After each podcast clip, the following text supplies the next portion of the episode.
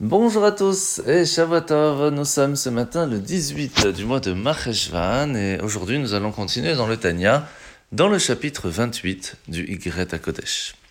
Zaken, rappelez-vous, nous a expliqué que lorsque un tzaddik vit dans ce monde, toute sa vie est basée sur l'amour de Dieu, sur la crainte de Dieu, sur l'étude de la Torah et l'accomplissement des mitzvot. Et c'est pour cela que même après sa disparition physique, eh bien son âme continue de vivre, et même encore plus fort, à toute personne qui veut s'attacher à lui.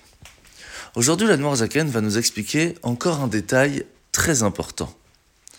Rappelez-vous, au temps dans le désert, lorsque Myriam, la sœur de Moshe, part de ce monde. C'est une perte terrible, car pendant plus de 38 ans, le peuple juif va pouvoir profiter de ce que l'on appelait le puits de Myriam. L'eau dans le désert était donnée grâce au mérite de la présence même de cette grande prophétesse, la sœur de Moshe, Myriam. Lorsqu'elle part de ce monde, c'est terrible. Le peuple pleure, ne sait plus quoi faire. Et bien sûr, c'est grâce à Moshe que l'eau va pouvoir revenir. Mais lorsque la Torah en parle, juste à côté, elle nous explique l'importance de la purification qui se fait grâce à la vache rousse. Quel rapport y a-t-il avec la perte de Myriam De là, nous apprenons une chose très importante. Lorsqu'une personne vit dans ce monde et fait des bonnes actions, eh bien, elle va y laisser des traces, des traces, des forces, des étincelles spirituelles, qui ne vont s'illuminer en fin de compte que au moment de son départ, lorsque son âme ne sera plus limitée à son corps.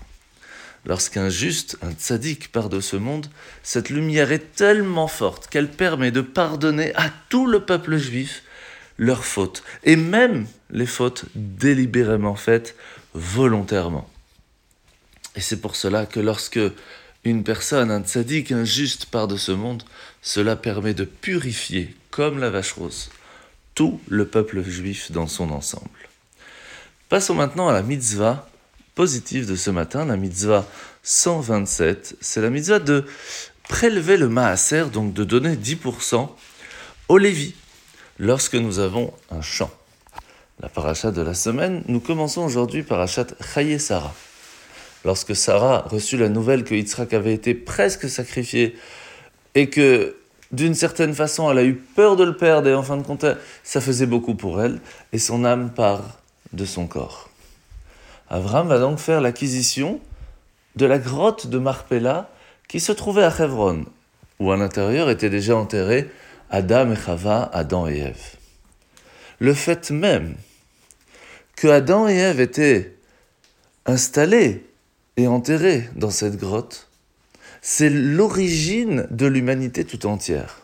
Lorsque Abraham l'a acquis, il a exprimé son intention de continuer la mission que Hachem avait donnée à Adam et Chava, qui est de servir et de garder, de faire attention aux 248 mitzvot positives et aux 365 mitzvot négatives.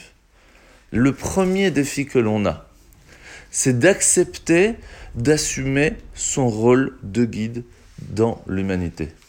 Lorsque nous aurons compris ça, nous aurons pris cette responsabilité, alors ce sera déjà bien plus facile à faire cela convenablement.